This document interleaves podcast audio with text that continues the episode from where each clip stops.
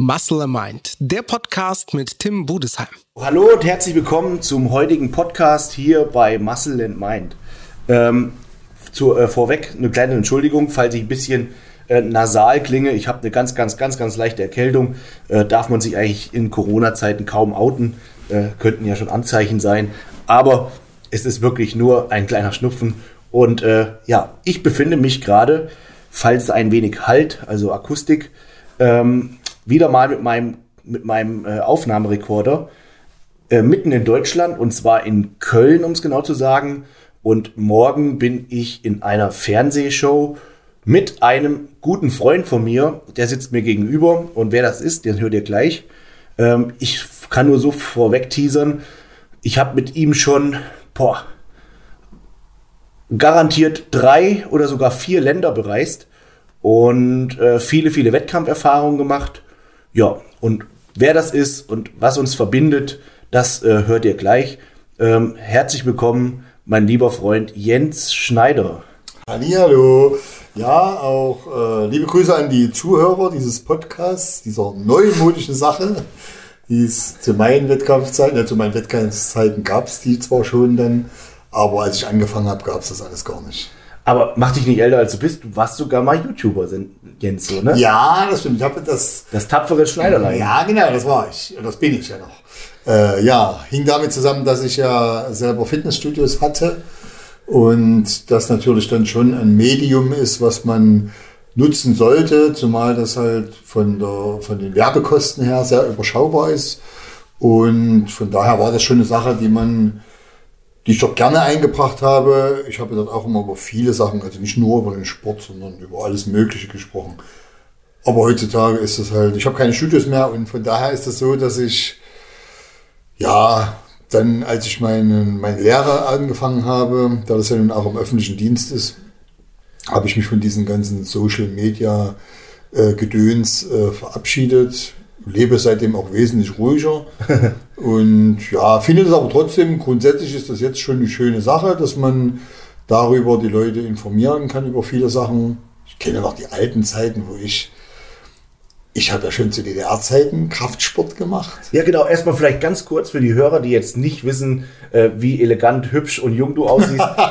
äh, Jens, wie, wie alt bist du und vielleicht so, was, seit wann machst du Bodybuilding? Da, wo du quasi jetzt anfangen wolltest. Ah, okay. Ja, ich bin jetzt 51 Jahre alt. Das genieße ich jetzt noch genau zwei Monate. Dann bin ich 52 Jahre alt. Äh, Bodybuilding, ähm, ja, ist in mein Leben eigentlich gekommen. Soll ich mal weiter ausholen? ja, ja, mach gerne, gerne, gerne. Okay. Also meine Mutti hat auch Leistungssport gemacht und als ich neun war, hieß es, du machst auf jeden Fall Sport. Es ist egal was, aber du machst Sport. Dann habe ich drei Jahre Leistungssport äh, Boxen gemacht in der DFK in Leipzig. Äh, bin dann, sollte dann auf die Sporthochschule nach Halle, bin dann dort aber nicht hingegangen, hab dann, bin dann gewechselt zum Judo, drei Jahre Judo gemacht und dann kam die Ausbildungszeit und da gab es damals bei uns sowas wie stärkster Lehrling. Im Judo selber äh, hatten wir schon so einen Kraftraum, der bei allen Judokas sehr beliebt war. Äh, kann man, kann man sich gar nicht vorstellen heute, das war so eine, so eine Gusshandel war da, wie, wie man so von diesen alten Schwarz-Weiß-Fotos von Zirkusdarstellern kennt und habe dann und, und, und, eine Bank und das war's. Und habe da, zu der Zeit haben wir uns ja trotzdem auch so mit Westfernsehen befasst und habe da schon Schwarzenegger äh, mal durch Conan, beziehungsweise damals Phantomkommando kam damals raus. Mhm. Wie alt warst du da zu dieser Lehrzeit? Äh, 17. 17. Hab, mit 16 habe ich meine Lehrzeit ja. angefangen, bin beim stärksten Lehrling im ersten Jahr unter ferner Liefen gelaufen, durfte dann dadurch, hatte ich das Privileg, in einem Kraftraum trainieren zu dürfen von den Judokas im, äh, in meiner Lehre, also bei meiner Ausbildungsstätte. Und wollte damals schon immer mal so Körperkulturistik, DDR-Meister werden, was aber nie geklappt hat. Ich hatte damals keinen Vorbereiter etc. Und bin aber eben, wie gesagt, übers Judo fand ich das schon cool. Ich fand auch Schwarzenegger damals, das war für mich beeindruckend, wie man so aussehen kann. Mhm. Ähm, und dann weiß ich noch, auch viele wissen ja heute gar nicht, die denken immer so, dieses DDR-Regime, das war alles so eingegrenzt und wir waren ja alle so weit weg von jeglicher Information. Aber auch da gab es schon Sportrevue und äh, Sport und Fitness. Das waren die Zeitschriften, die es damals gab, die wir durch Westverwandtschaft eben doch mal bekommen hatten. Das werde ich nie vergessen, da war so ein Bild ich weiß nicht, ob, das, ob du das noch kennst, das waren so die ersten, da, da war immer von Ronald Matz, das war damals so ein deutscher Profi, da war so ein Unterarm abgebildet, voller Adern. Oder eben so auch Muskelpartien, Bein, äh, Bein, also Quadrizeps durch Beinstrecken. Das fand ich so beeindruckend, wie das geht. Und das war sowas, wo ich dann wirklich diesen Gefallen an diesem Sport äh, gefunden hatte. Und dadurch, dass ich aber erst stärkster Lehrling machen musste, in der zweiten, im zweiten Lehrjahr habe ich dann auch. Was heißt denn stärkster Lehrling? Muss man da Gewichtheben machen, Kreuzheben oder? Nee, stärkster Lehrling ist äh, sowas. Wir mussten praktisch in 90 Sekunden äh, Dips machen. Also damals bei uns das Beugestütze. Mhm. Dann haben wir in 90 Sekunden mussten wir so viel Rumpfbeugen wie möglich machen. Mhm. Äh, Klimmzüge, so viel wie wir schaffen. Und Schlusssprung. Das war so ein Dreierhopsack praktisch. Und da, wie gesagt, im ersten Lehrjahr habe ich das einfach nur so mitgemacht, bin aber in der Schule mit der Beste gewesen, bin aber bei den äh, Kreismeisterschaften oder ferner Liefen gelaufen. Aber dadurch, dass ich in der Schule der Beste war, haben die alle gesagt, oh, wir geben dir die Möglichkeit, im Kraftraum trainieren zu dürfen bei den Judokas. Die hatten dort allerdings schon, das war so wirklich ein Kraftraum, nicht wo ich ursprünglich mhm. Judo mhm. gemacht hatte, sondern wo ich dann in der Lehre war. Und die hatten äh, den, das war so richtig, da gab es dann schon mal eine Klimmzugstange, einen Dipsständer, dann konnte man Bankdrücken machen, Kniebeuge. Mhm. Aber Beinstrecke zum Beispiel, sowas hatten wir nicht und Latzug, aber wir haben einfach trainiert. Wir wollten was machen und das war von daher die Grund. War das verpflichtend für jeden oder, oder, oder konnte man da mitmachen, wenn man wollte, stärkster Lehrling? Äh, stärkster Lehrling, da konnte man mitmachen. Äh, jetzt muss man dazu sagen, zu DDR-Zeiten war das ein bisschen so, wenn du im Sport gut warst, dann hattest du schon verschiedene Vorteile. Also das Gleiche gab es ja als stärkster Mann der NVA. Also mhm. wenn man dort wirklich gut war, hatte man bei der Armee eigentlich wirklich nicht so viel auszustehen. Mhm. Weil das war immer so, wie das eben auch, glaube ich, heute noch bei solchen Ländern ist, die so ein bisschen äh, Ostblockländer, da ist das immer, mhm. da wird, oder China ist das ja momentan ganz krass, die stecken viel Energie in die Sportförderung, um dadurch eben bei olympischen äh, Wettkämpfen oder so glänzen zu können. Und das war zu DDR-Zeiten auch so. Da wurde alles für die Leistungssportler gemacht. Und äh, diesen stärksten Lehrling habe ich einfach, für mich war das, für mich war eigentlich das viel entscheidender, dass ich diesen Kraftraum betreten durfte. Weil zu DDR-Zeiten gab es keine herkömmlichen Fitnessstudios, mhm. so wie das heute ist. Heute wachsen die wie Pilze aus dem mhm. Äh, Sand und die billig und was weiß ich alles. Ja, ja. Zu DDR-Zeiten war das so, dass das war ein Privileg, in einem, in einem Kraftraum trainieren zu dürfen. Und, und dadurch habe ich eben dann dort äh, ein Jahr lang wirklich nur diese Disziplin getrainiert, nichts anderes. Das war Krass. verheerend. Also ich hatte das wirklich, am Schluss habe ich das gehasst. Aber es war halt eben so, ich habe am Ende in 90 Sekunden 93 Dips geschafft, in 90 Sekunden 92 Rumpfbeuge, insgesamt 33 Schlimmzüge und Schlusssprung weiß ich nicht mehr, da war ich auch nicht so gut, weil ich einfach viel zu klein bin dafür. Mhm.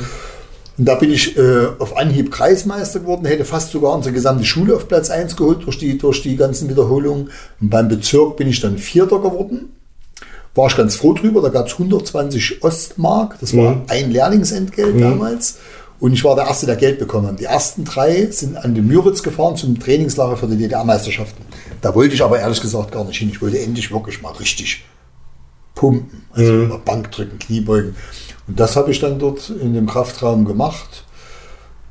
Drei Jahre und dann gab es so was, das nannte sich bei uns war das Jugend, Jugendclub, gibt es heute, glaube ich, auch noch, Jugendclubs und sowas. Mhm. Und da hatte der, der den Jugendclub geleitet hat damals, der hieß Detlef Wolf, der war selber DDR-Meister im Kraft-3-Kampf und der hatte so einen Kraftraum schon mit, mit, mit Latzug, mhm. schon ein bisschen moderner. Und da war das wieder auch so ein Privileg, dort durfte nicht jeder trainieren. Mhm. Wenn man aber die entsprechende Leistung gebracht hatte, dann durfte man dort trainieren. Und ich hatte das eben geschafft. Und cool. darüber bin ich dann, da habe dann dort trainiert bis zur Wende und dann bin ich ja erstmal nach Braunschweig gezogen und habe dann dort trainiert. Und naja. Und den ersten richtigen Bodybuilding-Wettkampf, wann hast du den gemacht? Den habe ich 1996 gemacht und das ist da. Da warst du dann wie alt? 27. Krass, 27, da hast du deinen ersten richtigen Bodybuilding-Wettkampf ja. gemacht.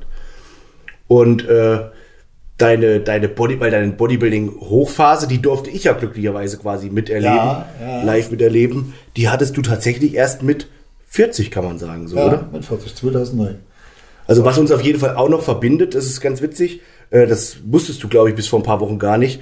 Du bist mal auf einem Wettkampf gestartet, ganz, ganz bei mir in der Nähe mir war ja, ich wohne ja auf dem Land, auf dem Dorf und äh, die nächsten größeren Städte sind relativ weit weg. Mit Bodybuilding habe ich mich nicht früh beschäftigt früher. war natürlich schon begeistert davon, aber irgendwann war bei uns im Studio jemand, hat gesagt, ey, hier in Breitungen, Ja. nicht weit weg von hier, da ist ein Bodybuilding-Wettkampf, willst du mitfahren? Und ich glaube, da war ich 14 oder war ich vielleicht gerade so 15. Ich bin auf jeden Fall mit meiner Mofa zu diesem Treffpunkt gefahren, wo er mich mitgenommen hat. Echt? Und auf diesem Bodybuilding-Wettkampf, auf dieser Thüringen-Meisterschaft, da bist du damals gestartet. Das muss 2002 oder nicht. Wann war Das war 2004 oder 2004 irgendwie sowas. 2004, 2005 so. Ja, also Breitungen habe ich auf jeden Fall mitgemacht. Ich weiß aber nicht, ob ich in dem Jahr, kann es sein, dass ich dann in der Männer 3 gestartet bin? und Da habe ich keine Ahnung das ich damals. mehr. Weiß ich nicht mehr. Ich glaube, da bin ich nur Zweiter geworden damals bei dieser Thüringen-Meisterschaft. Also vielleicht, um die Leute sich ein Bild machen können, bei Bodybuilder denken immer viele gleich an äh, Mordsviecher mit über 100 Kilo und das hast du nicht gesehen. Also der Jens ist ein, Bodybuilder in den, in den Leichtgewichtklassen, kann man sagen, oder Mittler, Mittelgewicht. 80 Kilo, ne? 80 Kilo.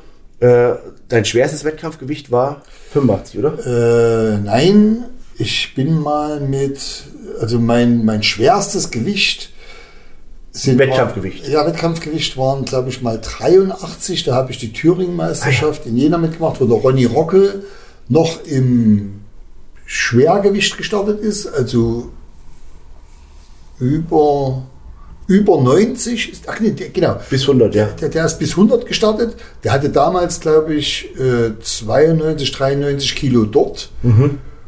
Und ich bin mit 83 Kilo in der 90er gestartet und hatte die auch gewonnen. Wow. Ja, ja. Und bei der Deutschen, Das heißt schon was, wenn man noch 7 Kilo Luft hat, aber trotzdem die Klasse gewinnt.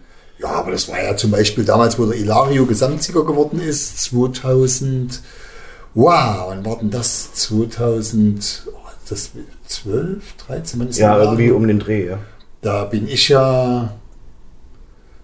Oder, nee, 2010 war das, glaube ich. 2010, wo wir in, in der Türkei auch waren. Zur WM. Da bin ich ja in der, in der, in der 90er mit 82 Kilo gestartet. Genau, ich konnte mich. Klasse gewonnen. Deswegen hatte ich vorhin gesagt, dein schwerstes Gewicht war 85 Kilo oder so, weil ich wusste, also vielleicht für die Zuhörer, die nicht so Bodybuilding-affin jetzt wieder sind, es gibt Gewichtsklassen in 10er Unterteilungen, bis 70, bis 80, bis 90, bis 100 und über 100.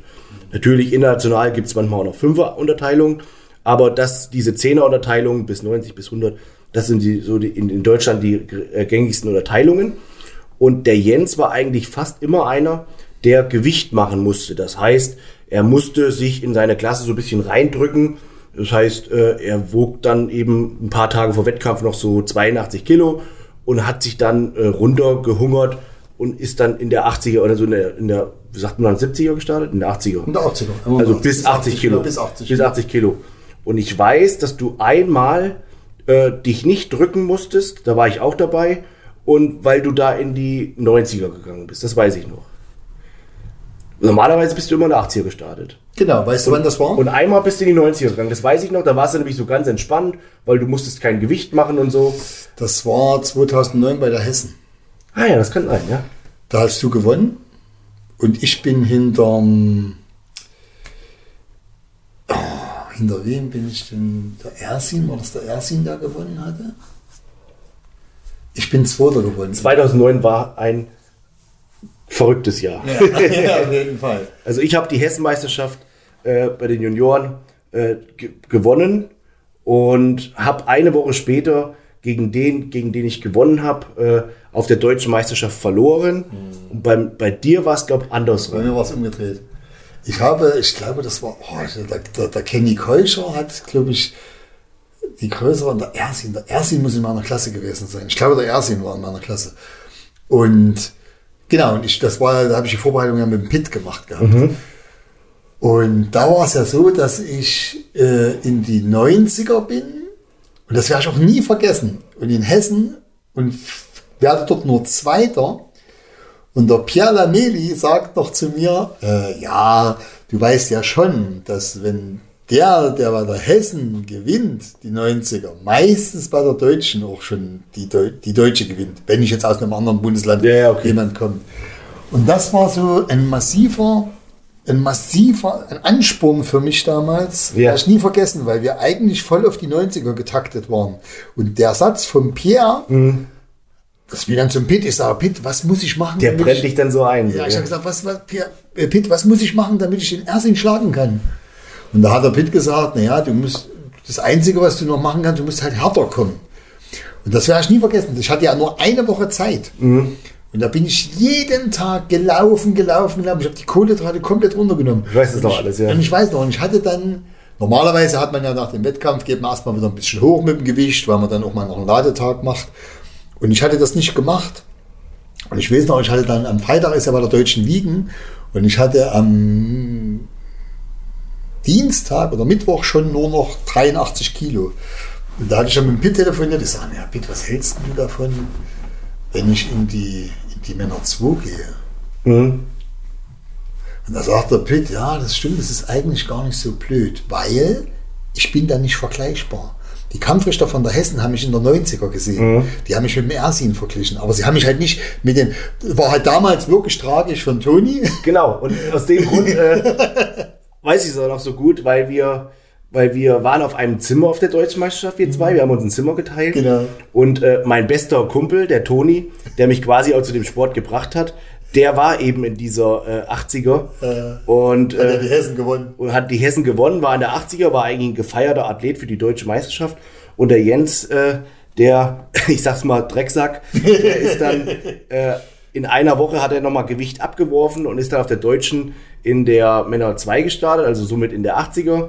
Und äh, ja, konnte dann seinen ersten deutschen Meisterschaft, deutschen Meistertitel, äh, aber kein Gesamtsieger, ne? Deutschen Meistertitel, auch Gesamtsieger. 50. deutscher Meister. Und Gesamtsieger. Genau. Und äh, das weiß ich noch, es war eine Jubiläumsdeutsche Meisterschaft, also die 50. deutsche Meisterschaft wurde von Jens Schneider gewonnen und sogar den Gesamtsieg. Und das ist auch wiederum ein bisschen besonders. Also das, das merkt man schon, was den Jens was den Jens nicht ein bisschen, sondern was den besonders macht. Äh, in aller Regel ist es oft so, dass den Gesamtsieg, dass der meistens an einen schwereren Athlet geht, also 90er, 100er oder sogar über 100 Kilo, weil die meistens von der Muskelmasse dann einfach so beeindruckend sind und auch von der Breite, dass die das einfach so meistens gewinnen, kann man so pauschal Ja, sagen. ja. Und der Jens Schneider, der hat das äh, quasi 2009 äh, geschafft, dass er als als äh, 80 Kilo Athlet äh, den Gesamtsieg bei einer deutschen Meisterschaft geholt hat. Und das ist natürlich schon was echt Besonderes. Äh, das war ein Frühjahr, ne? Frühjahr. es. Das war im Frühjahr. Das war schon. Aber man muss natürlich trotzdem sagen, der Toni hat sich sehr geärgert. Das weiß ich noch. Der hatte auch, ah, das, das weiß ich. Aber man muss trotzdem sagen, dass der Toni an dem Tag, auch wenn ich nicht mitgemacht hätte, die Deutschen Nein, nicht gewonnen das, hätte. der Serkan hätte, der Serkan hat nämlich einen zweiten Platz gemacht. Ja, ja. Der Serkan ist Zweiter geworden und Toni dann Dritter. Toni hat ja dafür dann, ich glaube ich, drei, vier Jahre später den, Genau, den deutschen deutsche Meister Meister geholt. Und von daher, aber das war wirklich verrückt und ich werde es auch nie vergessen. Für mich war ja immer so dieses, ich will mal deutscher Meister werden. Ja. Und das war auch so, das, das sind so Erlebnisse, die so die Insider, die die Leute auch kennen. Wenn man dann so hinter der Bühne steht und dann, oh cool, man freut sich, dass man so Ja, ja. deutscher Meister wird. Und dann bin ich so hin, dann ging es ums Gesamtsiegerstechen und dann kam die Martina noch zu mir und sagt, naja, ich habe ja meistens habe ich ja so einen Riecher für sowas. Ich glaube, das wird heute noch ein größerer Tag für dich. Und ich so, äh, so was ich, ich sag, es war mir vollkommen, ich wollte, ich hab, bin deutscher Meister, alles andere ist mir vollkommen egal. Ja, ja. Und der Thomas Scheu kommt zu mir, hinterm Dings, guckt so und sagt so, man munkelt ja, dass du heute deutscher Meister Gesamtsieger wird. Ich sage, Thomas, ich, ich bin mit dem, was ich heute erreicht habe, absolut zufrieden. Ich habe 13 Jahre an der deutschen Meisterschaft teilgenommen. Ich bin 13 Krass. Jahre lang. Überlegt euch das mal. Ich bin, ich habe, ich habe 96 bin ich Siebter geworden. 97 bin ich Dritter geworden. Das war das Jahr, wo Markus Rühl vom Gamal Attia, der meine Klasse gewonnen hatte, geschlagen wurde. Da ist Gamal Attia ja als 80 Kilo Athlet Gesamtsieger geworden. Was eigentlich, wenn man das heute zurückverfolgt, da gab es eigentlich keine Frage. Markus Rühl hätte die Deutsche mit Abstand gewinnen müssen. Aber Was ist da gelaufen so? naja, es, es, es, ich, ich verstehe das trotzdem. Das war halt mehr oder weniger, glaube ich, eine politische Entscheidung, dass man damals gesagt hat, wenn man so aussehen muss wie Markus Rühl, um deutscher Meister Gesamtsieger zu sein, dann ist das so ein bisschen so ein, so ein, so ein, so ein, so ein Startschuss für, gebt mal richtig Gas in der Vorbereitung. Wenn du weißt, was ich meine. Eigentlich unfair, weil ein Markus Rühl kommt ja nicht jedes Jahr an den Start. Und wenn der nun mal Ja, das Jahr gerade da war und so weiß. gut ist, dann darf man uns eigentlich nicht gelten lassen. Aber ich weiß genau, Das ist schon, die, die, die waren Denkweise. einfach, genau, das ist so, das, man, man ist ja schon immer im Bodybuilding so ein bisschen bestrebt, dieses, so wie es ja auch heute eigentlich sich in die Richtung wieder entwickelt, dieses Ästhetische, die Ja. gute Linie, das, das soll nicht zu freakish aussehen. Mhm. Was natürlich, da gibt es auch ganz viele verschiedene Meinungen. Ich zum Beispiel mag auch so, also für mich ist Bodybuilding, das muss, das muss was, das muss schon, da muss Masse da sein, da muss Härte da sein. Sicherlich sollte die Struktur schon irgendwo passen. Ja. Aber das war damals einfach so, dass man, ja, dass man gesagt hat, also ich verstehe es auch von der anderen Seite, dass man sagt, man, man will nicht diesen Freibrief, das, oder das verlieren ja auch viele die Motivation. Das ist ja im Frauenbodybuilding nicht anders. Das ist ja nicht ohne Grund kaputt gegangen. Wenn wir mal gucken, wo eine Anja Langer zum Beispiel oder eine Corey Iversen, wie Ja, die die als ja wunderschön so. Bodybuilding-Frauen aussahen Ja. und wie die am Schluss Kim Czesewski, wie, das war ja schon, das waren ja schon eher Freaks. Und das ist natürlich auch nach außen hin, also wenn selbst die eigenen Männer in der eigenen Riege sagen, naja, das ist schon, da fehlt mir ein bisschen das Feminine. Und das wollten, das wollten sie, aber das ist eben immer so. Schneller, weiter, höher ist halt bei vielen Menschen drin und am Ende entscheidet nur noch die Masse. Oder Ja, das ist das Einzige, womit man punkten kann. Nee, aber das war halt so, wenn man bedenkt, dass ich dann 13 Jahre lang krass. immer Also nur. Dritter und Vierter und dann 13 Jahre, 13, ich glaube, ich hätte irgendwann aufgehört. Ich Ja, irgendwie- viele, also viele. Ich habe viele kommen und Fünf Jahre, sehen. jetzt muss er irgendwann mal mit deutschen Meister werden, so, ne? Ja, das ist halt, aber ich sag mal so, das ist immer so eine Sache. Ich meine, gut, ich bin halt da sehr hartnäckig. Ja. Und das ist so dieses, ich, ich muss auch sagen, dadurch, dass ich ja Leistungssport gemacht habe, Boxen und Judo, das waren so Sportarten, da war ich immer massiv aufgeregt am Wettkampftag. Ja. Das ist so, jetzt- du hast Gegner, obwohl wir das auch heute bei meinen Jungs so, wenn meine Jungs Judo-Training-Wettkämpfe haben, da bin ich wahrscheinlich das nervliche Frack am Rand und die sind entspannt. Aber beim Bodybuilding war es eben so, das war so eine Sache, ich bin noch nie an einem Wettkampftag aufgeregt gewesen. Das ist so, beim Bodybuilding ist der Riesenvorteil, der Wettkampf passiert ja eigentlich in den 12 bis 20 Wochen vorher. Weil wenn du am Wettkampftag, wenn du deine Hausaufgaben diese drei Monate, vier Monate nicht gemacht hast, wirst du am Wettkampftag nicht mehr so viel reisen können. Natürlich kann man immer noch ein bisschen mit dem Wasserhaushalt etc. Das kann man alles noch machen. Ja. Aber das, das Grundsätzliche, das Körperfett zum Beispiel, das kriegst du einfach Ja, nicht. man, die denken ja, in den letzten ein, zwei Wochen können sie die Welt verändern, so, ne? Ja, das ist halt. Man kann schon nochmal die Daumenschrauben anziehen, wenn es nicht passt. Wenn man sagt, wie zum Beispiel, ich muss mich in einer Woche in eine andere Gewichtsklasse drücken. Aber eigentlich soll das schon so sein, dass so ein, zwei bis drei Wochen vor dem Wettkampf musst du morgens aufstehen, musst dich vor den Spiegel stellen und musst fertig sein. So. Eigentlich, so ist es ideal. Das stimmt. Ideal. Und äh, normalerweise ist es immer so, wenn ich einen Podcast mit jemandem aufnehme, dass ich vorher schon im Kopf habe, wie ich den Podcast nennen werde oder wie auch immer. Und äh, hier bin ich mir tatsächlich gar nicht sicher, welcher Name es jetzt letztendlich geworden ist oder welcher Titel. Äh, weil der Jens und ich, wir einfach so viel uns zu erzählen haben. Und ich habe mir fast das erste Mal äh, mal kein, ich sage jetzt mal, Drehbuch geschrieben, weil wir einfach mal so aus diesem Wettkampf Geschehen äh, sprechen wollten, damit wir euch mal so einen Eindruck geben können, wenn man so wirklich unter Wettkampfathleten spricht oder was wir zum Beispiel vielleicht auch lustige Dinge erlebt haben. Ähm, und äh, deswegen war es mir auch ganz, ganz wichtig, mit dem Jens dieses Interview zu führen oder diesen Podcast, weil in der heutigen Zeit hat wir schon mal gesagt, ich will das jetzt halt irgendwie aufbauschen oder so mit Social Media und so weiter. Das ist immer, man hat manchmal das Gefühl, dass Social Media ist präsenter als der Wettkampf oder als der Sport an sich, der Wettkampfsport. Äh, es würde, es wird eine, eine, eine Sportlerseite angelegt oder Fanseite und es werden Sponsoren gesucht, ohne dass ein Athlet überhaupt einen Wettkampferfolg erzielt hat. Oder ein Athlet macht einen Wettkampf, das hat es ja auch erst in der Vergangenheit, in der nahen Vergangenheit hier gegeben. Äh, er macht, ein Athlet macht einen einzigen Wettkampf und, und, und, und lässt sich von ganz Deutschland auf Instagram feiern, wie, wie gut er doch sei.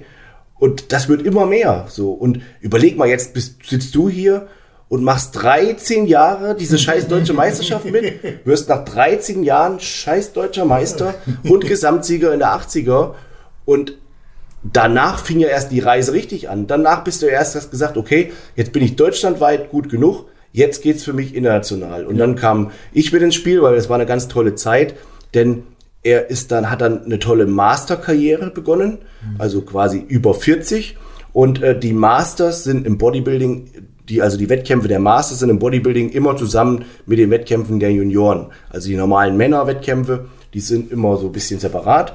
Und Masters Junioren sind immer zusammen. Und deshalb waren wir in vielen, vielen schönen Ländern und können da ganz viel erzählen. Äh, und der erste Wettkampf, worüber wir am besten gar nicht so viel erzählen, ist dann die Türkei. äh, der jetzt lacht schon. Ähm, ja, das war mein, mein erster internationaler Wettkampf, aber deiner auch, oder? Nee, Nee? Mein erster internationaler Wettkampf war äh, 2009. Und zwar, als ich die deutsche Meisterschaft gewonnen habe, kam der Martina zu mir und hat äh, mich gefragt, ob ich denn Interesse hätte. Äh, Ha, Baku oder so war die, ne? äh, nee, ähm, oh, warte, warte, warte, warte. Nee, Baku nicht. Nee, Baku war doch nach der Türkei. Ich war in äh, oh, Rumänien. Äh, oh, jetzt fällt mir der Ort, der Ort gar nicht ein. Rumänien. Es war in Rumänien, die Europameisterschaft.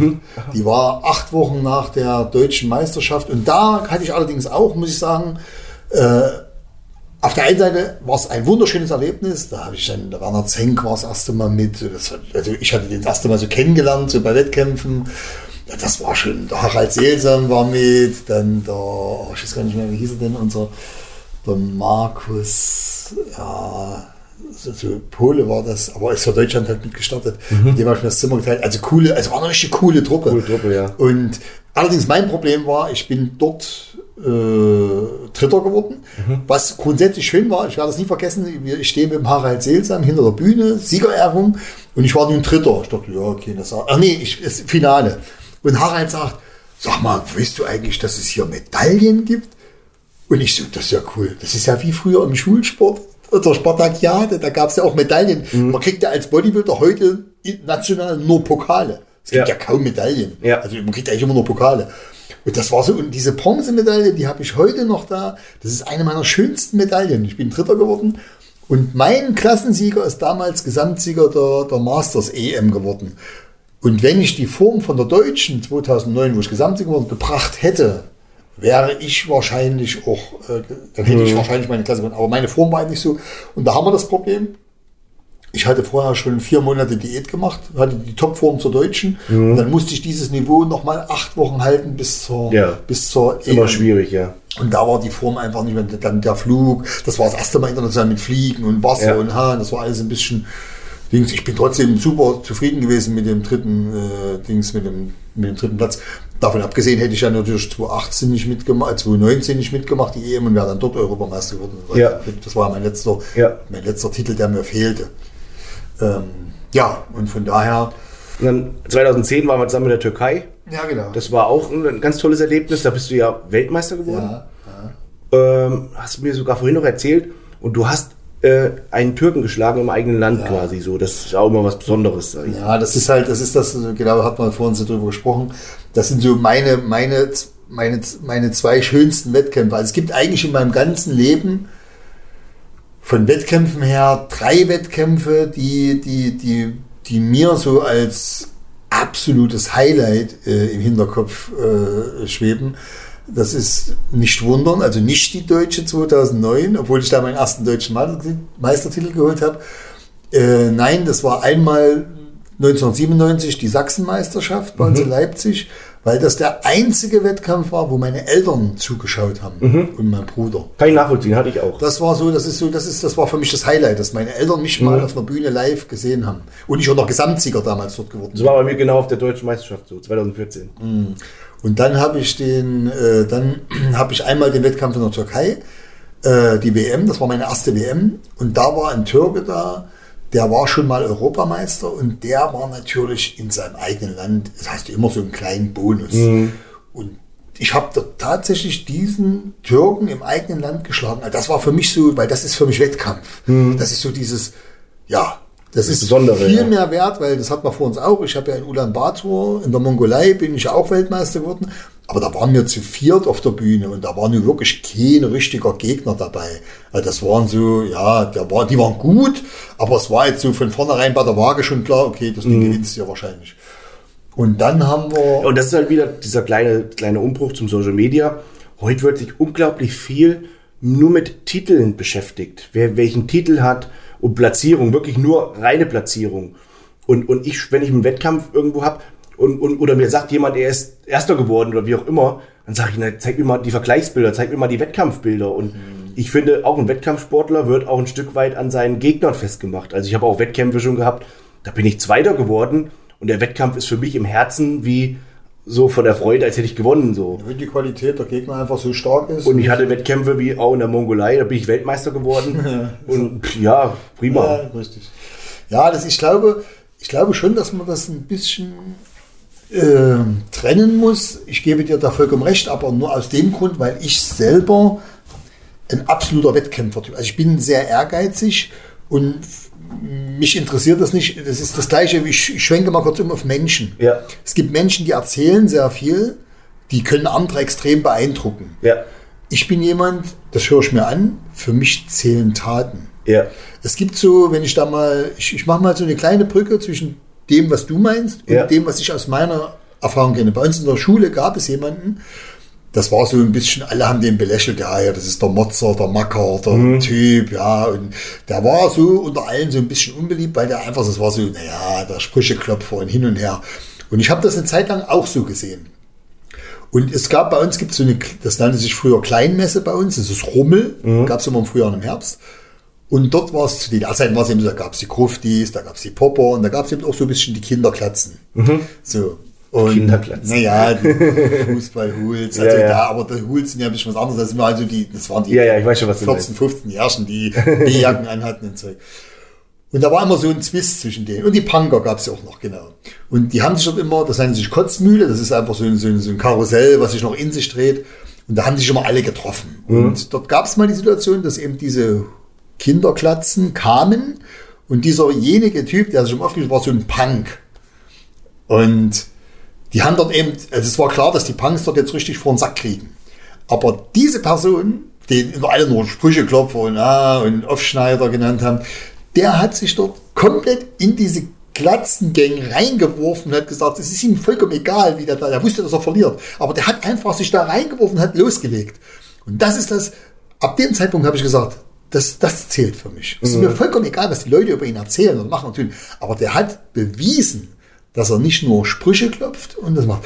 Und jetzt der Schwenk wieder zu Social Media. Äh, ich erlebe das auch, dass ich ganz oft, äh, oder wo ich mich noch intensiver mit Social Media beschäftigt habe, dass es dann eben ganz viele gab, die auf einmal sogenannte selbsternannte äh, Fitnessgurus waren, etc. hin und her. Ich glaube, das liegt zum einen daran, dass wir alle, also auch ich, jeder in sich so dieses, diese, diese, naja, diese, dieses Selbstverwirklichen, Selbstdarstellung hat man ja in sich. Also ich meine, wir Bodybuilder. Oder Aufmerksamkeit bekommen. Ja, genau. Wir sind ja als Bodybuilder ganz weit vorne, dass wir uns äh, mit einem Posing-Slip auf eine Bühne stellen und zeigen, was wir können. Ist für viele Menschen nicht nachvollziehbar. Die sagen sich, da steht er mit dem Schlüpper auf der Bühne. was macht Ja, ja. der da? Zumal die ja den Unterschied auch gar nicht sehen. Hat er jetzt Muskeln? Ist der hart? Ist, was, was ist das? Ich war ja auch mal Kampfrichter. Du bist Profi-Bodybuilder. Wir sehen das aus einem ganz anderen Licht. Ja, ja. Ich glaube, diese Menschen, die, sage ich mal, die machen jetzt mal so eine halbherzige Diät oder machen eine Diät, machen sie vielleicht auch ganz gut, machen einen Wettkampf mit, gewinnen den, warum auch immer. Ich will das ja nicht schmälern, dass er den Wettkampf gewonnen hat. Ich weiß auch nicht, wie er aussieht oder wie er ausgesehen hat. Aber es ist natürlich so, dass die Mehrzahl der Menschen draußen, wir reden ja hier über Leute, die zwischen 14 und 25 sind, die sicherlich die Mehrheit nicht diese Top-Figur hat. Für die ist er ja trotzdem derjenige, der ja unglaublich aussieht. Und wenn der dann noch sagt, ich habe einen Titel, ja, dann ist ja alles schön, dann passt das. Es ist natürlich, das ist ja trotzdem eine Leistung, hat einen Wettkampf gemacht. Ja. Ich bringe mal ein Beispiel, das war... Also es soll auf keinen Fall jetzt so rüberkommen, als ob ich jetzt irgendwas ansprechen wollte, wie von wegen Social Media ist schlecht oder es gibt viele, die sich einfach über Social Media nur brüsten oder Wettkampfsport ist nichts mehr wert oder so. Ich wollte dabei ein bisschen hervorheben, dass äh, ich dich immer sehr schätze und mich immer freue, wenn ich dich so sehe, weil sich heute, wenn sich Wettkampfsportler treffen, dann wird sich, ich sagen wir mal, nicht bei allen, aber wird sich fünf Minuten um Wettkampfsport unterhalten und dann geht es dann doch wieder um Social Media und hast nicht gesehen und Vermarktung und Sponsor und hast nicht gesehen. Ja, und, und bei dir, du bist einer, du, ich treffe dich und du sagst, ich will eine Europameisterschaft mitmachen. Ich sage, naja, du bist doch Europameister. Naja, ich will nicht gewinnen. Ich will, ich will den zweiten Platz machen. Die Silbermedaille gefällt Ja, warum willst du den scheiß zweiten Platz machen? Bist du nicht sauber oder was? Ja, weil mir fehlt doch noch die Silbermedaille. Ja. Das ist schon ein bisschen eine verrückte Einstellung, muss man sagen. Also ich wünsche mir den zweiten Platz zu machen, weil Silbermedaille fehlt mir noch. Ja, das ist so, viel so, so ein typischer Trophäensammler. Ne? Äh, aber aber ich, was ich halt einfach sehr, sehr, sehr mag und schätze an dir, bei dir geht's wirklich so rein um den Sport, um den Wettkampfsport. Du, du guckst dir einen Athleten an und dich interessiert das nicht, wie der sich da im Social Media präsentiert, was der labert und wie auch immer. Du guckst dir den Wettkampfsportler an und sagst, ey, der hätte noch eine Diät gebraucht, der hätte noch drei Wochen gebraucht und dann wäre der auch gut geworden und, und so weiter und so fort. Das mag ich sehr. Ähm, und dass du halt wirklich so, so, so wettkampforientiert bist. Und äh, vielleicht kannst du mir bestätigen, was mir oft fehlt, jetzt gerade auf diesem Profisegment, ist, sind diese alten Zeiten, wo wir eben so als, als Team durch die Welt gereist sind, wo du, wie du eben sagtest, mit dem Harald Sesam und ein paar andere, wo man dann einfach so ein cooles Nationalteam war und hat gegenseitig sich dann nochmal gepostet, die Posing Ja. gezeigt und so. Das fehlt mir so ein bisschen. Das ist ein bisschen schade, dass das so auf der Strecke bleibt. Ja. Kann man nichts für, aber das ist so. Ich glaube, naja, das ist, ich glaube, das Problem ist einfach heutzutage, diese Gesellschaft ist leider immer mehr auf diesen Egoismus programmiert. Es geht einfach darum, das, wie du schon sagst, ein Sponsor interessiert sich doch nicht mehr dafür, was der Athlet an sich leistet. Der, wenn, du, wenn du jetzt, sag mal, du kommst jetzt, also ich nehme jetzt mal mich. Mir ist das vollkommen wurscht, weil ich will nicht so mit, ja, ich habe meine Familie, ich habe mein Leben, ich bin zufrieden, ich möchte meine Silbermedaille, die mir noch fehlt. Und es ist auch so, dass das viel schwerer ist, als äh, Erster zu werden, weil ich muss ja genau dazwischen landen. Oder ich muss ja, ich muss ja, ich darf ja nicht zu gut. Also ich kann eigentlich nur hoffen, dass ich in Bestform komme und es wirklich einen richtig super guten Athleten gibt, der dann vor mir landet. Und den würde ich dann auch mal knuddeln, dass er an dem Tag mitgemacht hat. ja, aber Schatz beiseite. Ähm, man ist halt, äh, wir nehmen jemanden, der wirklich brutal hart abgezogen ist. Der jetzt, sage ich mal, ich, das ist vielleicht ein ganz gutes Beispiel. Ich habe insgesamt 20 Jahre Wettkämpfe mitgemacht. Ich habe 13 Jahre darauf hingearbeitet, deutscher Meister zu werden, weil das habe ich nicht verloren, dieses Ziel. Es gibt ganz viele, die nach drei, vier, fünf Jahren aufgehört haben. Ich habe selber ganz viele Bodybuilder erlebt, die haben dem Kampfrichter die Schuld gegeben, die haben dem Vorbereiter die Schuld gegeben, wem auch immer. Ich für mich sage, ich, ich bin für mich verantwortlich. Jeder ist seines Glückes Schmied. Und wenn die Kampfrichter mich nicht auf eins gesetzt haben. Und wir hatten diese Situation. Ich hatte einen Wettkampf, da war erster, zweiter, dritter Platz. Wir waren einen Punkt auseinander jeder. Okay. So, das heißt, ein Kampfrichter hätte anders entschieden, wären alle drei Plätze komplett vertauscht gewesen. Wow. Natürlich war das ärgerlich für mich. Ich weiß aber, dass ich den Sieger an dem Tag 2013 bei der Deutschen hinter mir gelassen habe. Weil du besser warst. Ja, weil ich dann besser war. Punkt. Ob er an dem Tag, wo er gewonnen hat, besser war oder nicht besser war, das ist ja immer subjektiv. Ja. Ich, ich, kann ja nicht entscheiden.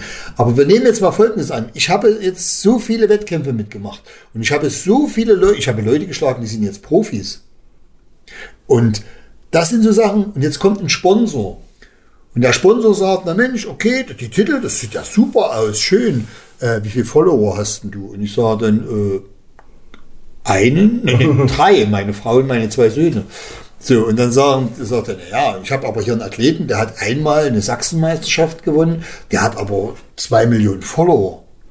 Und das ist, das ist, das ist dieses Krebsgeschwür, was sie so ein bisschen haben, dass die Leute sagen, ich mache jetzt mal einen Wettkampf mit. Manche sind vielleicht sogar so und sagen, ich suche mir mal einen Wettkampf, wo ich auf jeden Fall auch gewinnen kann. Ja, davon gibt es viele. Ja, und dann sagen die, okay, und ich habe aber jetzt hier schon ein bisschen was erzählt und den Leuten so und so viel angeboten und die sind auch sehr unterhaltsam, mag alles sein, ist auch alles gut. Aber es ist nun mal leider so, es ist ein Markt da. Die Leute beobachten das. Es ist das, wie ich das, was ich erzählt habe vor uns. Meine Jungs sind 8 und 11. Selbst die gucken bei YouTube so oft sie dürfen, gucken die einen Typen, der so ein Computerspiel dokumentiert. Also der spielt das Spiel und dokumentiert Ja, das. Und dann gucken sie sich das an, das können sie stundenlang können sie sich das angucken. Dann spielen die das selber und das ist verrückt. Das ist, da kommt gar nichts bei rum. Also das ist so nur, das Spielvergnügen ist ja eigentlich Ja, aber jetzt bei der Sportlichen, um beim Sportlichen zu bleiben, ähm, es ist jetzt auch, äh, um auch da wieder nicht zu viel ins Kerbholz zu hauen, auch verständlich, wirtschaftlich. Wenn ich jetzt ein Unternehmen hätte, äh, dann würde ich auch wahrscheinlich eher den nehmen, der die Leute erreicht gut erreicht, der sich verkaufen kann, wie einer, der keine zehn Sätze gerade ausspricht äh, und aber ein sehr, sehr guter Wettkampfsportler ist. Völlig überspitzt gesagt. Ja, ne? Und es ist irgendwo verständlich. So ist halt nun mal die Entwicklung. Äh, manchmal halt für den einen oder anderen Athleten, der einfach äh, sich nicht so gut artikulieren kann. Ja, für den ist es einfach ein bisschen schade dann eben. Ähm, deswegen sind auch das keine Sponsorenverträge heutzutage, sondern das sind letztendlich Arbeitsverträge, weil Sponsorenverträge wäre es, wenn, wenn ich jetzt wirklich sagen würde, hey Jens, du mit deinen 52 Jahren, ich finde das so super, was du machst und ich will das einfach unterstützen, ist mir egal, ich kriegst von mir jeden Tag, jeden Monat einen Tausender. Nur weil du der Jens bist und ziehst im Training meine Jacke an und dann, dann kriegst du einen Tausender.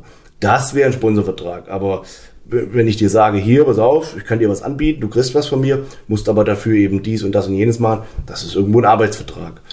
Aber das, das soll auch gar nicht so ganz Thema mhm. sein, sondern ich würde einfach viel lieber mit dir äh, nochmal so ein bisschen eintauchen äh, in diese in unsere Wettkampfreisen, ja. weil da gibt es ja durchaus vielleicht noch ein, zwei schöne Stories zu erzählen. Ich schaue mal auf die Uhrzeit ja, äh, ich denke mal so eins, zwei Anekdoten ja. können wir erzählen, dass ich von dir 2010 als junger Bub einen Einlauf kassiert habe. Das müssen wir jetzt nicht äh, hier erwähnen. Äh, ja. Wobei der Lerneffekt war gut, weil das ist, passiert mir im Leben nicht nochmal. Wie alt war ich denn da? 2010. Ich glaube, da war ich so grad 20, 20 geworden. Ja, 20. Grad 20 geworden und da waren wir auf der Weltmeisterschaft Türkei. in der Türkei. 2010 äh, war es auch. Es hat geregnet an dem Tag. Ich kann mich noch genau erinnern. Das weiß ich nicht mehr. Ja, ja. 2010 war auch ein wirklich äh, anstrengendes und aber tolles Jahr für mich, ja. weil da bin ich im Frühjahr gestartet und im Herbst und bin im Frühjahr und im Herbst deutscher Meister und Gesamtsieger geworden. Cool. Und äh, das war auch wieder, was du vorhin erzählt hast, konnte ich mich genau reinversetzen. Mir hat dann jemand gesagt, als ich im Frühjahr deutscher Meister wurde, ich sage, naja, was, wann, welches Ziel nehme ich denn jetzt? Was, jetzt bin ich ja deutscher Meister bei Junioren. Na, machst du im Herbst auch noch mal. Ich sage, naja, warum? Bin ich doch. Ja, hat meines Erachtens bei den Junioren noch nie gegeben. Frühjahr und Herbst deutscher Meister und Gesamtsieger. Und das war wie, wie bei dir auch. Mhm. Dann habe ich so an diesen Gedanken festgehalten, habe ich so geil. Das ist ein Ziel. Das ist ein Ziel. Und dann bin ich äh, im Frühjahr Deutscher Meister Gesamtsieger und im Herbst auch nochmal Deutscher Meister Gesamtsieger geworden. Und dann waren wir auf dieser besagten Weltmeisterschaft.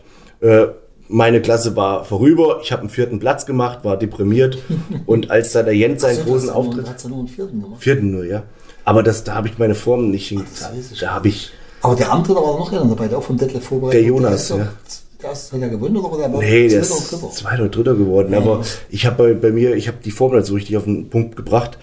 Ähm, ich muss aber dazu sagen, 2010 da waren so ein paar, paar Umstände, die waren echt doof. Zum Beispiel diese Wettkampffarbe. Das war das erste Mal, dass man diese Streich, Streichfarbe nehmen musste und dass man keine Klatschfarbe mehr verwenden Aber durfte. Das, 2010, ne? das war 2010. Und ich weiß es noch wie heute. Damals wusste man noch gar nicht so richtig, na, welche Farbe ist denn gut? Und wir haben uns dann einen zurechtgemischt mhm. und waren dann teilweise zu gelb, fleckig, fleckig zu grün ah. oder zu fleckig. Heute ist das ja so ausgereift, ja. die sehen ja alle schön gleichmäßig aus. Aber damals, äh, für die Zuhörer wieder, so den kleinen Erklärungsbogen, äh, gab es früher Klatschfarbe. Die könnt ihr euch vorstellen, einfach wie Schuhcreme, äh, wie so Schuhfett. Äh, und die hat man wirklich aufgeklatscht, äh, hat man sich so in den Finger zerrieben, wie Nivea-Creme und hat die so aufgeklatscht. Und dann war man quasi wettkampffertig. Man hat zwar alles abgefärbt, aber das Gute war, nach dem Wettkampf hat man sich irgendwie mit Priel oder mit Fit mhm. gewaschen und da war alles weg. Äh, und dann irgendwann wurde diese Farbe verboten. Warum auch immer, wahrscheinlich auch wegen der ganzen Sauerei backstage. Mhm. Und dann kam eben diese Farbe auf Selbstbräunerbasis, die man mit einer Rolle auftragen musste. Und da gab es halt 2010 noch keinerlei Erfahrungen. Aber ich will jetzt auch nicht sagen, dass die Farbe schuld war an meiner Platzierung, sondern die Form war einfach nicht auf dem Punkt. Und äh, ja, jedenfalls, äh, ich würde es gerade, am liebsten würde ich es vertuschen, aber für die jungen Athleten, die hier zuhören, äh, ich bin dann irgendwie durch das Hotel gelatscht und war am Strand und war im Zimmer und hab, was weiß ich, was ich alles gemacht habe, hab Eis gegessen. Und der Jens ist in der Zeit äh, Weltmeister geworden. Und ich habe am aktiven Wettkampf äh, nicht zugeschaut. Ich bin zwar dann noch in die Halle gekommen, auch bei der Siegerehrung, da war ich dann schon noch da, aber als der Jens auf der Wettkampfbühne stand, war ich nicht äh, zugegen. Und normalerweise ist es so, wenn man als ein Team verreist, dann äh, feuert man sich auch gegenseitig an. Und äh, ja, da habe ich vom Jens eine ordentliche Rasur bekommen.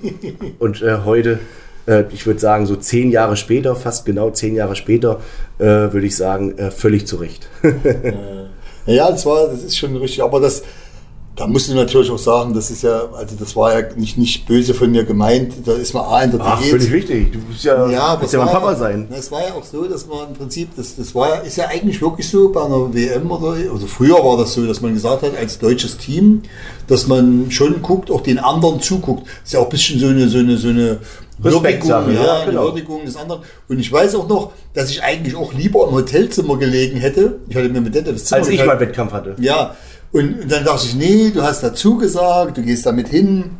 Und dann bin ich dorthin, habe mir das angeguckt, weil ich mal ganz ehrlich, es ist ja so bei den Junioren, da bist du ja schon jemand gewesen, der da auch wirklich damals, 2010, wirklich nach Bodybuilding aussah. Das andere willst du eigentlich gar nicht so richtig sehen. Weil das ist ja nicht, nicht spektakulär, sag ich mal. Das ist heute bei den Junioren oder dann gerade, wo du in, in, in Wobei in der Türkei waren auch zwei, drei dabei, Argent- Argentinier und einer aus Südamerika oder Südafrika, Mhm. die waren auch recht gut. Ähm, Und von daher, und das war so, dann hast du dich da hingequält und hast gesagt, okay, guckst es dir an. Dann war ich ja wieder, dann kamen ja die Frauen und dann war ich wieder viel später dran, bin ich ins Hotelzimmer, dann bin ich selber auf die Bühne und dann sage ich so, und Tim, was? Äh, ah, ich war nicht da. ja, ja, richtig. okay, die Rasur, die äh, sitzt tief, aber das war wirklich eine gute Sache, ähm, weil ja, absolut verdient. Heute wird mir das nicht mehr passieren. äh, aber gut, man muss auch dazu sagen, ich war halt wirklich auch ein ganz junger Bursch und da können so Patzer schon mal Und du warst ja passieren. nicht alleine, der andere war ja auch nicht mit. Der war auch nicht mit, das stimmt. Wir haben zusammen Eis gegessen. Ja, ja, genau, ihr habt zusammen ein Zimmer gehabt. Ja, und äh, dann war das die, ne, in der Türkei war das eine schöne Erinnerung. Und ähm, dann war der nächste Wettkampf, den wir zusammen bestritten haben, direkt ein Jahr später. Nee, 2011 warst du nicht mit. Nee. Ein Jahr später war ich nämlich in, in, äh, in Madrid auf der Arnold Classics. Aber da warst du nicht mit. Ich war zwei. 2013. 2013 waren wir dann auf der Arnold Classics in Barcelona. Genau, 2013. Und da hatten wir wieder ein Hotelzimmer zusammen. Ähm, war auch ein sehr, sehr anstrengendes Wochenende. Ich weiß nicht, ob da jetzt was ganz, ganz Spektakuläres zu erzählen gibt, außer dass wahrscheinlich unser Zimmer das erfolgreichste Zimmer des ganzen Wettkampfes war, weil ähm, der Jens hat ähm, Gesamtsieger. Gesamtsieger geholt und seine Klasse gewonnen. Also somit schon mal zwei große, schöne Trophäen gehabt. Und äh, bei mir war es so, ich habe so einen Doppelstart gemacht. Das heißt, ich habe die Junioren gewonnen, habe den Gesamtsieg gewonnen und habe zwei Tage später, also ich muss dann zwei Tage aushalten und zwei Tage später habe ich noch bei den Männern mitgemacht und habe als Junior in der größten Männerklasse, ich habe es auch schon mal erwähnt, Stimmt, du hast ja einen Doppelstart gemacht. Genau, habe ich einen Doppelstart Ja, gemacht. Und da habe ich in der Ja, größten ja. Männerklasse, die es da war, also in der, in der, von der Anzahl her die größte Männerklasse, das war dann Die bis 100. bis 100 Kilo. Äh, das waren, glaube ich, fast 50 Stimmt, die Athleten. Bühne war doch übelst voll. Und das alle- drei Callouts. Ja, ja, ja. Und äh, da habe ich dann den zweiten Platz gemacht. Das war für mich so emotional ein krasses Erlebnis, weil ich dann auch zwei Monate nach dem Wettkampf schaute ich mir den Mr. Olympia an, wie jeder andere Bodybuilding-Fan auch. War ja nur so ein kleiner Junior eigentlich. Und auf einmal sah ich den, der bei mir den ersten Platz gemacht hat. Gesamtsieger geworden Der. Gesamtsieger geworden ist. Der war bei Mr. Olympia damals. Ne? Also wir zwei hatten dann wohl das erfolgreichste Zimmer, kann ich fast sagen, mit zwei Goldmedaillen, Silbermedaille, zwei Gesamtsiegermedaillen. Ja. Also das weiß ich noch. Ich habe das Bild sogar noch, wie wir den ganzen Tisch aufgebaut haben mit Urkunden und Trophäen. Ähm, das war schon eine coole Erinnerung. Äh, und dann ging es ja ein paar Wochen später äh, auf äh, große Reise, kann man sagen. Obwohl, warte, ich will noch was zu Madrid sagen. Gerne, ja. Nee, Barcelona, Äh, oder? was, nee, Madrid. Die Was, Madrid? Madrid. Ja. Arnold Stassi war damals Madrid. Ah, Madrid, okay. Da muss ich noch sagen, was ich eigentlich. Ich hätte damals dort schon meine Silbermedaille bekommen. Weil ich hatte mich ja auch für den Doppelstart angemeldet. Kann man ja mal nebenbei erwähnen, das Wiegen war eine Katastrophe damals. War eine Katastrophe, absolut. ja. Und äh, dort hatte ich mich, hatte ich Doppelstart angemeldet. Und als du deine, du warst ja vormittags, du bist dran bei den Junioren. Und da hatte ich ja am Detlef, wir hatten die Vorbereitung gemacht, Detlef war mit und ich sage, Detlef, guck mal, irgendwas hat mit meiner Form nicht hin. Und meine Form war wirklich verheerend schlimm. Also die ist wirklich, ich bin dazugelaufen, das war verrückt. Und ich weiß gar nicht mehr, was wir dann gemacht hatten, dass das wegging. Äh, und jedenfalls habe ich dann äh, bei den, bei den Masters, eigentlich mit einer nicht so berauschenden Form, habe ich ja dann trotzdem den Klassensieg und den Gesamtsieg geholt. Und ja, schon nie vergessen, der Alex Stambolidis, da war das Gesamtsiegerstechen war zu Ende. Ich wollte mich anziehen, abfrotieren, dann kommt der Alex Stambolidis. Das war ja unser, unser, unser Dings, glaube ich, unser Coach, Betreuer dort. Ja, der war, glaube ich, damals internationaler. Na, irgendwas für Dings. Also der war, ähm, ja. Und der kam an, Jens, wo willst du hin? Ich sage, wo will ich denn hin? Ich sage, ich gehe ins Hotelzimmer duschen, ich, ich leg mich hin. Nee, sagt noch Bekanntgabe Gesamtsiegerstechen. Ich sage, na, willst du mich veralbern? Ich gewinne doch nicht das Gesamtsiegerstechen. Hast du mal den Schwergewichtler gesehen? Und da hatte er wohl gesagt, das lag wohl daran, weil der eine Günne hatte etc., dass die ihn dort im Prinzip deswegen abgestraft haben. Und da bin ich ja total vollkommen überrascht. Da war ja der, der erste Hit, es gab keinen Pokal für den Gesamtsieger. ich habe ich hab mir dann in Deutschland irgendwann einen Pokal selber gemacht. Ja, Stimmt, das weiß ich noch, ja. Ja, gab es keinen Pokal. Da da, da, da, so. Erich Janner. Ja, Erich. Erich kam noch zu mir und sagte, äh, na ja, den kriegst du dann, äh, ich kümmere mich schon, den kriegst du dann nachgereicht. Und habe ich aber nicht. Ja, Aber was ich eben äh, sagen wollte, dass ich ja am nächsten Tag hätte ich ja bei den normalen Männern mitgemacht. Ja. Und Detlef hatte dann aber aus taktischer Sicht gesagt, hm, er rät mir davon ab, weil ich war Gesamtsieger und zwei Wochen oder drei Wochen später war ja die WM. Und da hat er gesagt, wenn die Kampfrichter dich jetzt so gesehen haben als Gesamtsieger bei der Arnolds, das bleibt bei denen hängen. Das heißt, du hast so einen kleinen Bonus, wenn du dorthin kommst. wie wenn du jetzt bei Männern nochmal einen Sechsten machst oder so, ja. Und da hat er vollkommen recht, natürlich. Und da habe ich gesagt, okay, gut, hast recht. Also daran sieht man mal ganz kurz, äh, was man vielleicht bei so Wettkämpfen auch manchmal so für strategische Entscheidungen Ja. treffen muss. Äh, weil natürlich äh, ist es ja völlig menschlich, dass, dass Kampfrichter einen eventuell so im, in Erinnerung behalten. Ja, das, die die, die wollen das ja mal, machen das immer mutwillig oder so. Aber wenn die jetzt sagen, oh, der kommt jetzt zur Weltmeisterschaft und er war bei den Männern Sechster, ja, das kannst du vergessen. Und es war dann am nächsten Tag so, ich habe mir dann die Klasse trotzdem angeguckt, dass der Zweitplatzierte am Vortag hinter mir war. Ja, ja. Und den ersten hätte ich, weiß ich, weil man weiß ja nicht, wie die Form am nächsten Tag geworden wäre, ob man das vielleicht wirklich besser hingekriegt hätte. Äh, aber gehen wir mal davon aus, dass der erste Erster geblieben wäre und ich hätte den, den ich im Vortag schon geschlagen habe, weil auch das wäre bei den Kampfrichtern im Hinterkopf gewesen. Klar. Und ja, dann habe ich, da hätte ich schon mal eine Silbermedaille gehabt, die ich jetzt gerne noch haben möchte. Hätte, hätte, ne? Aber auch da war es zum Beispiel so, wir waren sechs Mann im, im Finale und fünf Italiener und ich. Und die habe ich alle hinter mir gelassen. Ach, geil. Ja, das war schon cool. Ja, jetzt kommen wir zu der Weltreise, die wir dann hatten. Genau, und die Weltreise war dann äh, ein Wettkampf in der Mongolei mit über 36 Stunden Reisezeit, mit Zwischenstops und hast du halt gesehen. Äh, zum Schluss der Flieger von Peking in die Mongolei. Das war so äh, wirklich so, so Holzklasse. Also da waren Hühner mit im, im Flugzeug, äh, in, in, in so Körben, saßen bei, bei Omas auf dem Schoß. Äh, aber man muss sagen, als wir ankamen in der Mongolei, wir haben ja gedacht, wo kommen wir jetzt an? Aber da sind wir echt fürstlich abgeholt worden, ne? Ja, also Ja, mit die Betreuung SUV war und wirklich so, gut. Auch im Hotel, die Betreuung war wirklich sehr gut. Die haben sich schon sehr gekümmert. Und wir waren froh, dass wir einen aus der ehemaligen DDR dabei hatten, weil der, der Jens früher nämlich Russisch in der Schule hatte und somit ein wenig Kyrillisch konnte. Ja, genau, Äh, weil in den Mongol mongolischen Supermärkten kommt man ohne äh, kyrillische Erfahrung, kyrillisch oder kyrillisch? Kyrillisch, ne? Ko Erfahrung kommt man äh, nicht sehr weit, muss man sagen. Ja, das stimmt. Also Mongolei war, das war also so von, von dem sowas. Und was ich dort spektakulär fand, wo man abends dann nach dem Wettkampf im Hotelzimmer saß, dass man dort im öffentlichen Fernsehen die Meisterschaft, man konnte, Das war geil, selber, ja. man konnte sich selber nochmal angucken. Das war geil, ja. Im Das öffentlichen Fernsehen. Äh, hau doch mal vier Highlights aus der Mongolei raus. Vier Highlights. Oh. Vier Highlights. Also einmal dichter Straßenverkehr, äh, wo man regelmäßig anhalten musste, wo der Busfahrer nicht erfreut war, wo man pullern, wenn man pullern musste, das musste man ja, weil man ja noch viel getrunken hat. Dann natürlich auf jeden Fall die wunderschönen Toiletten in der Halle, wo wir mitgemacht haben. Die, also das waren so mit offenen Türen und Hinstellen. Ja, und das wichtigste Detail von der Toilette musst du erzählen. Wenn du auf die Toilette gegangen bist, stand da jemand und Ja, hat dir das. Ja, Toilettenpapier Frau- eingeteilt. Ja, genau. Also du bist hingegangen, es gab kein Toilettenpapier in dieser Kabine, es gab auch keine Toilette, es gab nur ein Loch.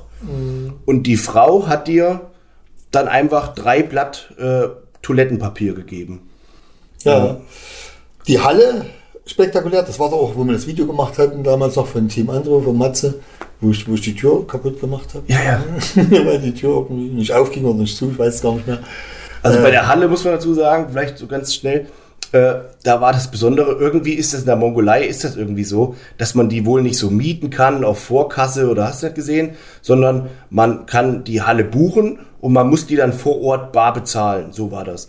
Und dann war wohl der Barzahler oder der das irgendwie verantwortlich ist, der war wohl nicht auffindbar. Und dieser Teambus mit allen Athleten, Bikini-Athleten, äh, Bodybuilding-Athleten, wer auch immer, die sind, die, die, diese Busse sind schon angekommen und vor dieser Halle standen bestimmt 100 oder 200 Wettkampfathleten in Wettkampfform, nur mit einem Trainingsanzug bekleidet. Und wir hatten in der Mongolei bestimmt 20 Grad minus oder so. Na, so kalt war es nicht. 15. Tagsüber ging es, aber abends wurde das eben. Es ging ja trotzdem auch länger. Noch den Also an manchen Tagen weiß ich wirklich, es war extrem kalt. Es hat richtig gebrannt. Also wenn ich im Supermarkt bin, habe ich mir hier so die, die Jacke hochgezogen. Und äh, jedenfalls standen wir alle und, äh, vor dieser Halle. Die war abgeschlossen und wir haben gefroren wie die Bettseiche. Na, die Halle war grundsätzlich ganz schön kalt. Und das war ja auch so dieses, das war ja alles so ganz normaler Teppich. Da lag ja. überall nur so ein Teppich rum, das war also gar nicht, also das war wirklich übelst schmuddelig. War wirklich ein bisschen wie zu DDR-Zeiten. Ja, ja. Das, das war schon verrückt. ja, und das spektakulärste war natürlich unsere äh, Polizeieskorte am Schluss. Genau. Das war schon, Also als wir quasi äh, gewonnen hatten und sind dann mit unseren Pokalen vor die Halle getreten. Äh, ich bin da Welt, wir sind beide Weltmeister geworden. Ähm, ich hatte doch den Gesamtsieg gewonnen. Und da kam dann so ein Polizeimann an, der wog auch gefühlte 200 Kilo und sagte, oh, ja, ja, komm her, komm her. Und der hat uns dann quasi mit Blaulicht und Konvoi und so weiter ähm, ins Hotel gefahren. sind wir nicht sogar, glaube ich, Mannschaftsweltmeister geworden? Kann sein, Und ja. haben uns beim Bankett noch diese, dieses Dings. Wurden irgendwie aufgerufen und so, ja. Ja, ja, da waren wir noch. Weil der Horst Wetter auch, ist der denn auch Weltmeister geworden in der Mongolei? Bin mir gar nicht sicher. Ist das die, wo die, wo die in, in, in, in Hami äh, disqualifiziert hatten? Genau, genau. Also nach hinten gestuft hat, Ja, ja, die hatten den- Zweiter geworden. die haben den Der, disqualifiziert. der Iraner hat gewonnen. Da hat dieser Iraner gewonnen. Iraner hat gewonnen. Und äh, Horst ist Zweiter geworden. Ach, genau. Und da haben die ist abgestraft worden, glaube ich. ich weiß gar nicht warum. Das war der war, ja, genau, der war. Also Hamdi ist äh, auch ein beeindruckender Athlet. Wer den nicht kennt, kann mal Google eingeben. Hamdullah Al-Kuklu. Ähm, ganz, ganz beeindruckender Athlet. War mal Profi. Äh, war mal Profi. Ähm, sehr, sehr schöne Linie und ästhetische Linie. brutale Härte. brutale Härte immer und halt auch einfach sehr Wettkampf erfahren. Der wusste, wie er sich hinstellen musste. Ähm, aber man musste sagen, das hat er mir auch selber mal gesagt, dass er früher, er ist Türke und äh, zu Zeiten, als er noch in der Türkei gelebt hat und so, der wurde wirklich gefeiert wie der Fürst. Der wurde mit einer Sänfte durch Istanbul getragen. Und das hat ihm natürlich, da hat er sich natürlich dran gewöhnt. Und die letzten Jahre seiner Wettkampfkarriere, der hatte halt niemanden mehr gehabt, der ihm was hinterhergeschleppt hat. Und das hat man ihm halt auch so ein bisschen angemerkt. Also der war auch gefühlt ein bisschen unorganisiert auf dem Wettkampf. Äh, Ich kann mir das nur so erklären, dass er halt sonst in der Vergangenheit viel, viel hergetragen wurde. Der kam auf den Wettkampf, hat keine Wettkampffarbe dabei gehabt. Ähm, Aber der hat ja 2010 damals noch die, die, die Dings gewonnen. Ja, ja, da hat er noch gewonnen. Türkei. 2010, das vergesse ich auch nicht, wo der Detlef sagte am Frühstück, da hinten der, weil der Hamdullah Kuklu, der hat so ein ganz schmales Gesicht und so sieht so ganz schmal aus. In Klamotten sieht da noch nichts aus. In Klamotten sieht er nach nichts aus. Und dann sagt er, da hinten der, der gewinnt heute. Ja, sag ich, was denn? Na, im Schwergewicht. Ich sag, im Leben gewinnt er kein Schwergewicht. Und dann habe ich den auf der Bühne gesehen, da war ich absolut beeindruckt. Und in der Mongolei war ich dann so als kleiner Bub, ich war immer perfekt ausgestattet, so German Precision, hatte dann viel Farbe dabei und alles und Rolle. Und er hatte einfach gar keine Wettkampffarbe dabei und fragte dann, ob ich Wettkampffarbe dabei hätte und ob ich eine Rolle hätte und ob ich ihn einrollen könnte. Und letztendlich war für mich das ja eine absolute Ehre. Also ich durfte dann abends auf sein Zimmer kommen und durfte ihn quasi mit Wettkampffarbe einrollen. Aber es war ein sehr einprägendes Erlebnis, weil ich konnte ihn natürlich dann mal ganz, ganz viele Sachen fragen, äh, die er in seinen Wettkampfvergangenheiten, wo, man, wo er so drauf achtet, hat mir so ein paar Tipps verraten. Also es war echt äh, ein schönes Erlebnis. Eigentlich hört sich doof an, den da abends einbräunen zu dürfen. Ähm, und ganz lustig war, er arbeitete, ich habe ihm die Farbe geschenkt, gesagt, hier, bin da, äh, brauchst du jetzt nicht mehr, schenke ich dir, habe ihn da eingerollt und so weiter. Und er sagte, er arbeitet bei Lind und er schickt mir Schokolade. In der Schweiz, er wohnt ja in der Schweiz. Genau, und er wohnt in der Schweiz und er arbeitet damals bei der Firma Lind, Schokolade, und er schickt mir was. Dann habe ich so, naja, ja, und dann haben viele auch schon gesagt, naja, verabschiede dich schon mal von der Wettkampffarbe, von der Lind-Schokolade wirst du wohl nichts mehr sehen. Und tatsächlich kam nach ein paar Wochen ein Schuhkarton voll Lindschokolade, nur in Alufolie eingewickelt, also direkt aus der Fabrik, wo mit Edding draufgeschrieben wurde, was drin war. Und äh, ja, da habe ich mir erstmal schön einen Schuhkarton voll Lindschokolade reingeballert. Ähm, war, das, war, das, war das dort, wo der im Bus die Geschichten erzählt hat aus seiner Profizeit bei Mr. Olympia und so? Ja, ja. Das war auch interessant. Ganz, ganz, ganz, ganz interessant. Also man merkt schon, wenn wir wieder davon erzählen, ist natürlich jetzt sehr, sehr viel und es geht sehr, sehr schnell und viel Insiderwissen. Ähm, ich weiß nicht, ob man da gut folgen kann an der Stelle, aber man merkt schon an der Euphorie, das sind einfach ganz, ganz tolle, tolle Zeiten, die, wir, die ich da mitmachen durfte oder die wir mitgemacht haben. Ähm, tolle Erinnerungen, was einen auch auf Ewigkeiten verbinden wird. Also es gibt, das sind so Erinnerungen, die werde ich nie vergessen mhm. und äh, die ich auch nicht mehr missen möchte. Ähm, ja, vielleicht nochmal äh, so abschließend, ähm, Jens, du hast dann jetzt mal zu deinen Erfolgen so. Also du bist insgesamt deutscher Meister Gesamtsieger, zweimal. Zweimal. Hm. Beim zweiten Mal, das kann man vielleicht nochmal erwähnen, hast du gegen den David Hoffmann, äh, den, den, auch viele kennen, Gesamtsiegerstechen gewonnen. Mhm. Das heißt, äh, wieder beim zweiten Mal auch, hast du als 80 Kilo Athlet ja. einen über 100 Kilo Athlet quasi im Gesamtsiegerstechen geschlagen. Und der David ist ja jetzt kein, kein irgendein Athlet. Also das war auch schon echt großes Kino, was da geleistet hat. Welchem Jahr war das? Das war 2013. 2013. Also, ich muss doch sagen. Stimmt, 2013. Weil, ja, genau, da hättest du eigentlich gewonnen. also, das ist echt so die einzige Erinnerung, die mir heute immer noch so richtig schwer fällt, weil ich, ich versuche es schnell Durchlauf zu erzählen. Wir, wir standen zusammen auf der Süddeutschen Meisterschaft wo eigentlich die Weltmeisterschaftsqualifikation war. Und da haben wir beide gesagt, du auch, hast du die Süddeutsche auch normal mitgemacht. Ne? Genau. Und ich habe die Süddeutsche Meisterschaft auch ganz normal mitgemacht, weil ich gedacht habe, naja, wenn ich schon einmal da bin zu dieser WM-Quali, dann kann ich auch den normalen Wettkampf mitmachen. Und da habe ich damals auch als Junior, eigentlicher Junior, habe ich die Süddeutsche Meisterschaft gewonnen und auch den Gesamtsieg. Auch sogar neben hier den großen, kleinen äh, Jens Schneider. Ja. Und ich war 2013 auch mit diesem, mit diesem Arnolds Doppelstart und so weiter, mit Weltmeisterschaft und so, war ich eigentlich so die ganze Saison so der gefeierte Athlet, kann man so sagen, ja. äh, weil ich eigentlich an jedem Wettkampf, wo ich teilgenommen habe, habe ich immer irgendwas gewonnen. Also es lief einfach sehr gut für mich. Ja, wenn dann die Mongolei nicht gekommen wäre, äh, inklusive unserer Peking-Reise, ja. weil äh, als wir nämlich aus der Mongolei nach Hause kamen, ich habe keine Ahnung warum, als wir aus Peking nach Hause kamen, kam ich nach Hause zu Hause an und habe nur noch äh, Durchfall gehabt. Das war ja schon auf der Reise, auf der Rückreise. Magenschmerzen Flieger, gehabt. Bus in dem Flieger schon gesagt, dass da Magenschmerzen, Durchfall und äh, letztendlich war es dann so weit, dass auch die Form schlechter wurde, obwohl ich mich an die Ernährung gehalten habe. Und äh, da war es dann einfach so, dass ich die Wettkampfvorbereitung abbrechen musste.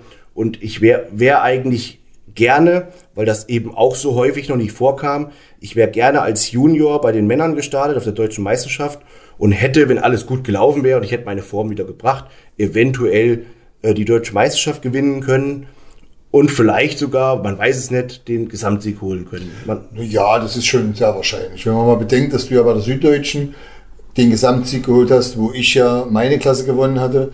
Äh, und wenn du jetzt, ich, ich bin auch der Meinung, das soll jetzt auch überhaupt keine Kritik oder Ding sein, aber David ist einfach, wäre in der Klasse, dort wo er jetzt ist, ist er super aufgehoben, aber in der Schwer, super Schwergewichtsklasse wäre er einfach gegenüber dir, dadurch, dass du ja auch die Form gebracht hättest, höchstwahrscheinlich, mhm. du hast ja die ganze Saison gebracht, ganze Saison gebracht ja. wäre er einfach von, von, von, von der Masse her abgefallen. Mhm. Und dadurch, das ist ja, wie es für mich auch der Vorteil sicherlich war, dass ich diese Vorschusslorbeeren hatte. Ich habe ja alles gewonnen bis dahin, mhm. bis auf den süddeutschen Gesamtsieg.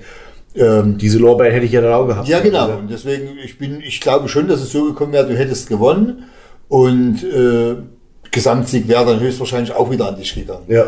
Und so, ich muss auch heute noch sagen, ich glaube, an dem Tag hätte auch David Gesamtsieger werden können.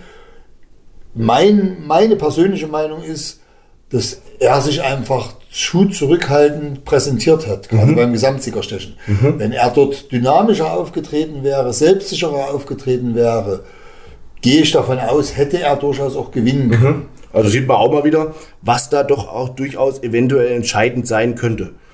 Wenn wir uns von der Vor Jedenfalls unterm Strich äh, geht das völlig so in Ordnung. Also mich ärgert es heute zwar immer noch, weil dann hätte ich da quasi als Junior eine, Welt, äh, eine, eine deutsche Meisterschaft gewonnen.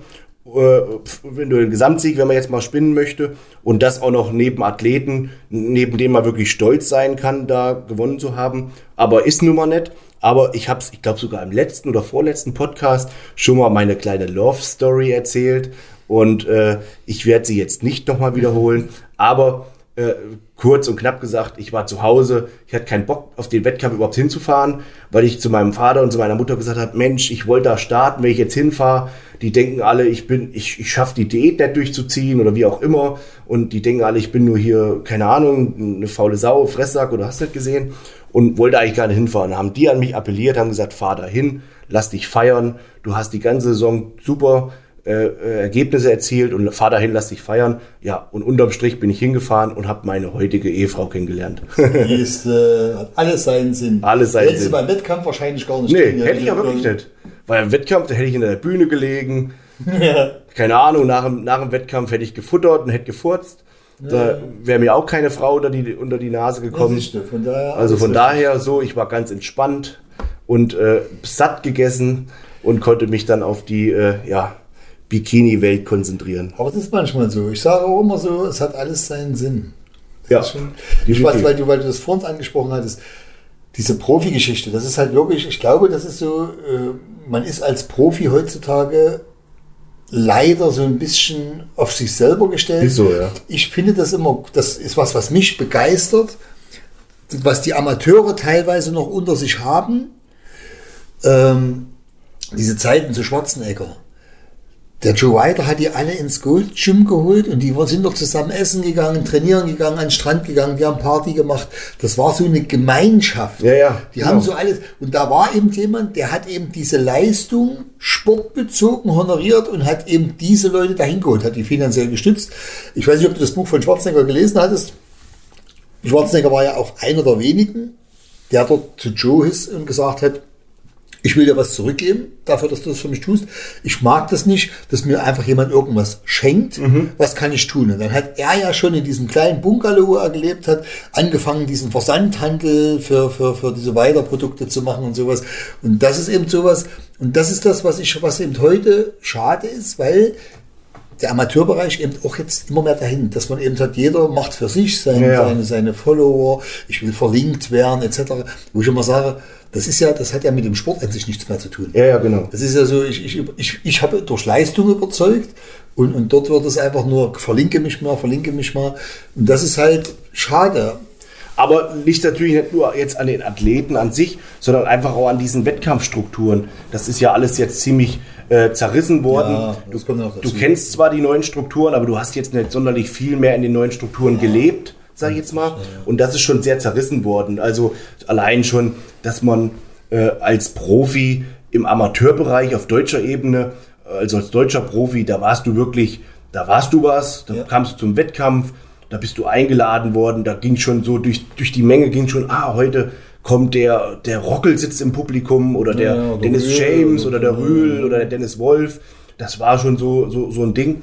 Und heute, da äh, ist das halt alles dadurch, dass das so diese Wettkampf, äh, diese, diese Vereine so zerrissen sind. Es liegt am Geld. Es liegt halt einfach am Geld. Geld regiert die Welt. ja wirklich, wenn man mal, also wenn man mal, du hast ja letztens, das hatte ich das Video gesehen, wo du dich mit dem Dennis Wolf mal Mhm. drüber unterhalten hattest. Das war ja früher wirklich so, du konntest eigentlich nur Profi werden, wenn du Amateur, Weltmeister, Gesamtsieger geworden Ja, ja. bist. Heute kannst du also das um Gottes Willen nicht falsch verstehen, Ja, aber heute kann man viel einfacher Profi werden. Man muss nur halt sich den richtigen Wettkampf raussuchen. Ja. Man muss sagen, okay, das und das muss ich machen, das und das kann ich gewinnen. Das ist Klar können da auch starke Gegner kommen, aber Ja, es ist eben so diese, diese alten Strukturen und vielleicht sind wir da einfach auch ein bisschen der Denkweise altbacken, vielleicht muss man da einfach ein bisschen äh, mit der Zeit gehen, aber diese alten Strukturen, die gibt es so an der Stelle nicht mehr. Ist ja genauso wie, in meinen Augen ist das heute noch so, jeder, der seinen Wettkampf, äh, seinen Wettkampffüße mal aus Deutschland heraus bewegt, der müsste erstmal in Deutschland einen Blumentopf gewonnen haben. Das ist ja heute lang nicht mehr so. Früher war das wirklich so, dass man den, wir haben eben der Alex Stambolidis, was der früher gemacht hat, der war, glaube ich, internationaler Referent. Äh, wenn man früher äh, auf einem internationalen Wettkampf starten wollte, da musste man über seinen eigenen Verband anfragen, ob ich denn überhaupt darf. Und dann haben die gesagt, ja, du bist deutscher Meister geworden, du darfst. Da durfte nicht jeder sagen, hier, ich starte jetzt auf der Arnolds oder so. Ja, das, ist das ja musste erst genehmigt werden. Das, genau, es war ja auch so, dass du ja gar nicht, du konntest, du musstest diese Tippel-Tappel-Tour machen. Du musstest sagen, ich muss eine Landesmeisterschaft Genau. machen, ich muss mich qualifizieren für eine Deutsche. Genau. Bei der Deutschen musstest du unter die ersten sechs gekommen sein, um überhaupt mal an der Quali teilnehmen zu dürfen. Genau. Und das hat man heute, weil es halt leider ums Geld geht, aber vielleicht eine Parallele dazu aus wo ich 96, 98, ich weiß nicht, vielleicht manche Hörer kennen den vielleicht noch, das ist ein DDR-Urgestein, äh, der Enrico Lückemann war auch mehrfacher DDR-Meister. Und der hat damals 97, 97 habe ich den ja im Gesamtsiegerstechen geschlagen.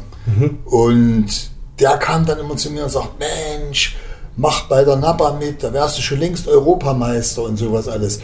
Und da trennt sich eben dieser Charakter vieler Menschen von dem Charakter solcher Menschen wie mir.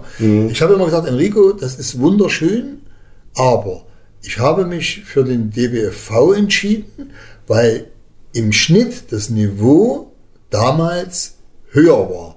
Ich sage, es nützt mir doch nichts, wenn ich jetzt noch nicht mal eine Deutsche gewonnen habe beim DBFV und ich bin bei der NABA Europameister. Ja, ja, genau. Ich habe ja selber damals Athleten vorbereitet, die haben die Universum gewonnen und die deutsche Meisterschaft gewonnen, Mhm. wo ich sage, ich wäre doch damit gar nicht glücklich, wenn ich wüsste, ich bin ja. Und heute haben wir, und das Phänomen damals schon, wie auch heute, bloß damals gab es kein Social Media, damals gab es Menschen, die waren bei einer Sachsenmeisterschaft vier Plätze hinter mir, die haben dann aber gesagt, ich bin Europameister.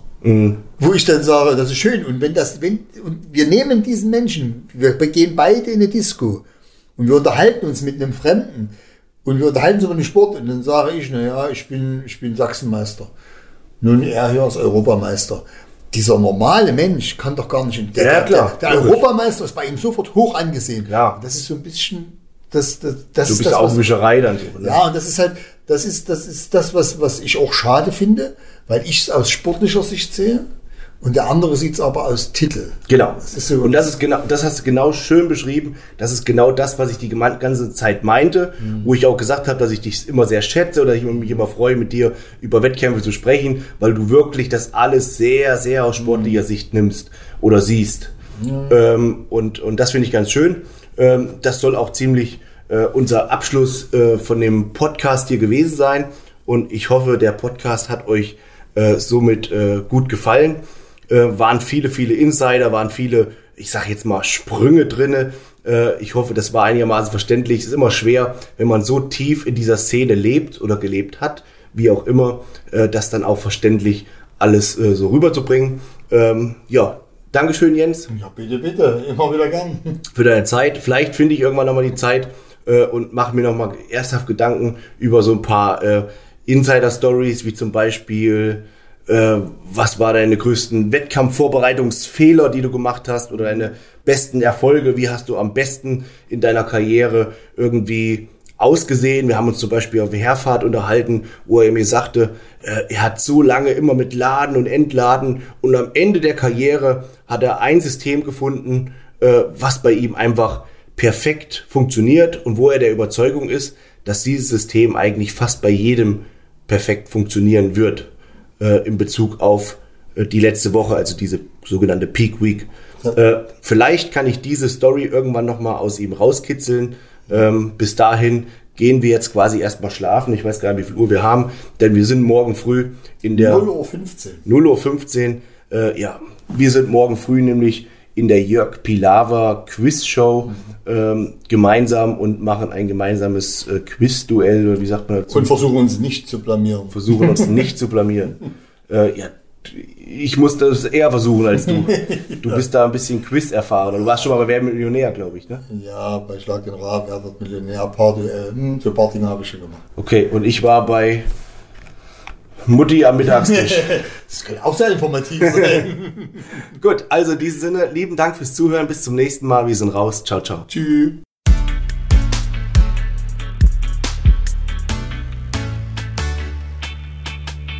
Muscle and Mind, der Podcast mit Tim Budesheim.